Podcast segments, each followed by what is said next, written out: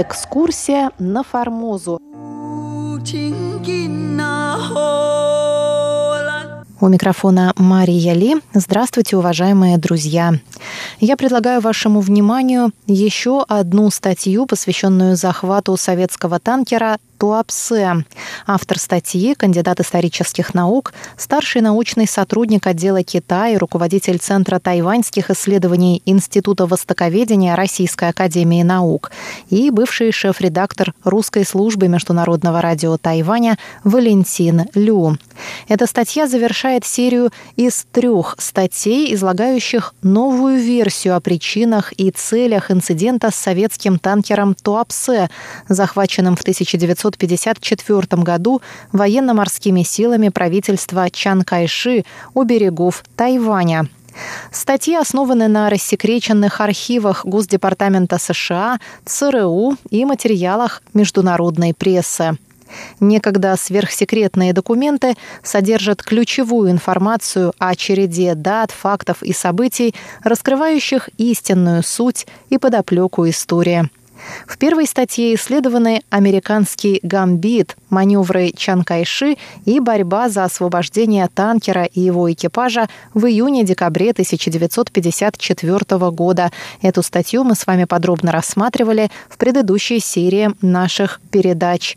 Вторая статья исследует синхронный этап американо-тайваньских переговоров о репатриации группы плененных в КНР американских летчиков из военного контингента ООН в Корее.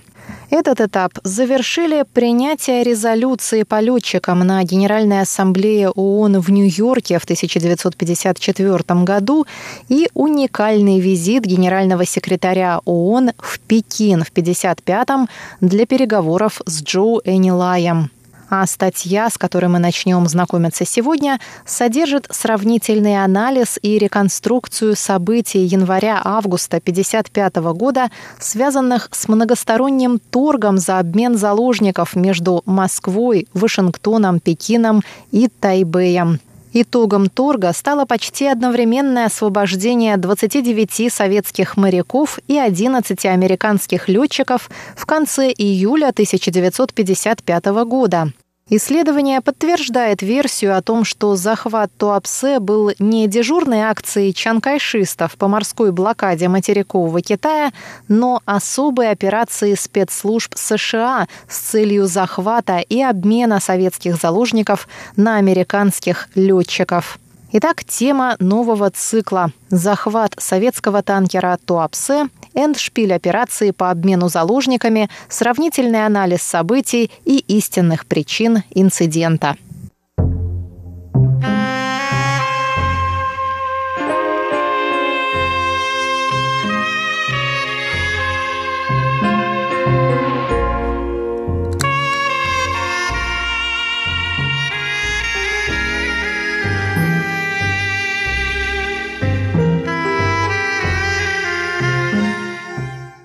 Утром 23 июня 1954 года военно-морские силы правительства китайских националистов захватили в 125 милях от Тайваня советский танкер Туапсе и 49 членов экипажа.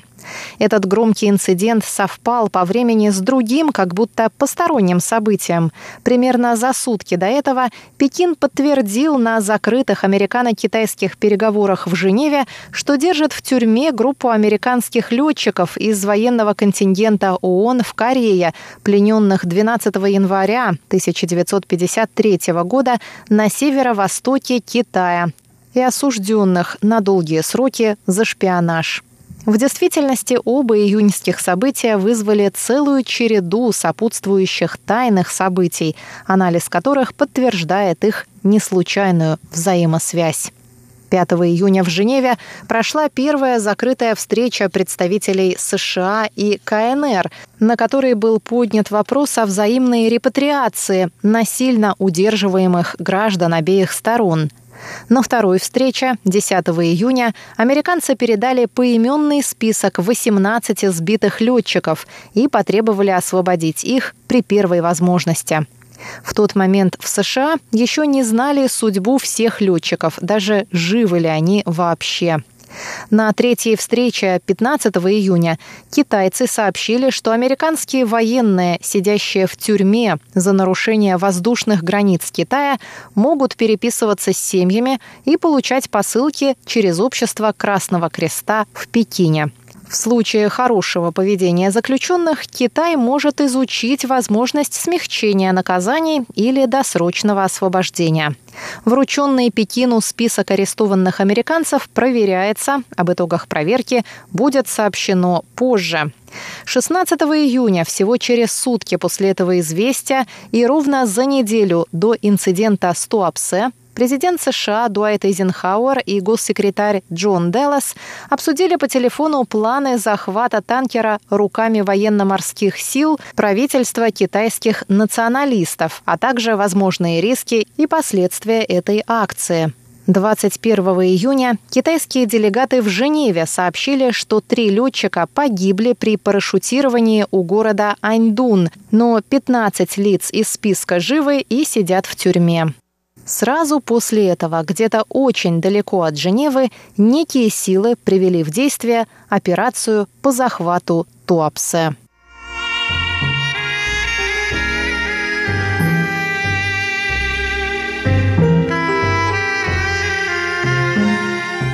22 июня посол США в Тайбе Ренкен сообщил в Госдеп, что военно-морские силы правительства китайских националистов получили приказ перехватить три советских танкера, если те пройдут мимо Тайваня на север. Ренкен предупредил о возможных негативных последствиях акции. 23 июня корабли военно-морских сил правительства китайских националистов захватили танкер Туапсе и увели его на Тайвань. Это был первый случай, когда китайские националисты решились на захват советского судна, которое долго вели от Манилы самолеты и два корабля военно-морских сил США.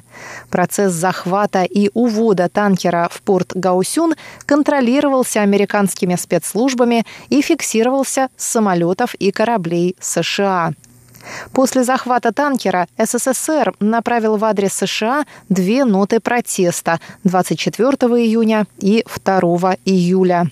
В сентябре советское правительство обратилось к правительству Франции с просьбой взять на себя заботу об экипаже танкера и оказать содействие в скорейшем освобождении и возвращении танкера и экипажа на родину. Подобная просьба была направлена и к шведскому обществу Красного Креста. 30 сентября советская делегация в ООН потребовала включить в повестку Генеральной Ассамблеи вопрос о нарушении свободы навигации в районе китайских морей, касавшегося захватов Туапсе, президента Готвальда и Праца, двух арестованных ранее польских судов, виновники которых не только силы Чан Кайши, но также те, кто поощрял их. Позднее, 10, 13 и 17 декабря, СССР подавал в политический комитет ООН жалобу и проект резолюции Генеральной Ассамблеи ООН о нарушении свободы навигации в китайских морях и о пиратских нападениях на торговые суда со стороны контролируемых США военных судов из Тайваня. СССР требовал от США принять меры для недопущения таких актов в будущем и освобождения судов и команд, удерживаемых на Тайване. Однако все проекты были отклонены на предварительных голосованиях, и начальный этап спасения моряков методами публичной дипломатии закончился безуспешно. В то же время заявленный США и союзниками в начале декабря вопрос о судьбе американских летчиков был оперативно включен в повестку Генеральной Ассамблеи.